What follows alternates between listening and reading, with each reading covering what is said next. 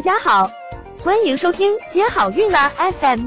如果你正在准备孕育宝宝，却不知道怎么科学备孕，或者正和试管婴儿打交道，都可以来听听我们的好运大咖说。大咖说什么？说说怎么轻松接好运。跟大家分享了，嗯，引起女性慢性盆腔疼痛的病因有这么多，那大家可能想知道，有了这个病怎么治疗啊？如果你有了一个慢性盆腔疼痛，你怎么就诊呢？因为大多数的慢性盆腔疼痛都与妇科疾病有关，所以呢，应该首先就诊妇科，做妇科检查，查阴道和宫颈的分泌物，做阴道或者腹部的超音波，嗯，或者是核磁共振。那症状严重，但是查了很多妇科，甚至包括其他科都查完了，但是还没有找到确切病因的呢。必要的时候就只能做腹腔镜手术探查了。那么，如果经过了这些妇科一系列的检查，医生呢可能会有一些考虑方向，觉得你的体检的情况像炎症引起来的，那就要做一些分泌物的细菌培养加药敏试验。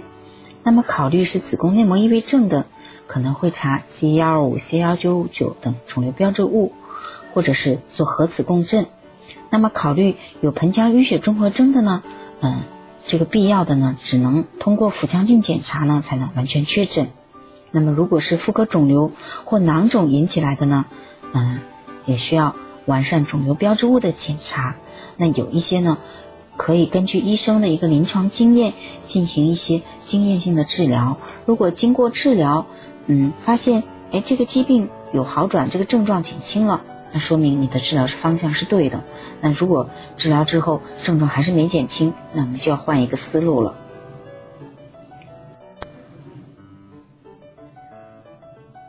如果你经过了这么多的妇科检查都没有发现异常，就需要转诊泌尿科、神经科、骨科、消化内科或者心理科等等。那么，不管是到了哪个科呢，都要进行它相关科室的一个专科的体检。比如说，到了泌尿科，嗯，就要做一些专科的体检，还有一些辅助检查，尿培养啊、排尿日记、尿流率、尿动力学测定、膀胱镜等等。啊，如果是到消化内科呢，可能需要做一些粪常规，嗯，这个超音波。或者胃肠镜检查等等，到心理科呢，就需要做一些心理咨询和心理问卷等等。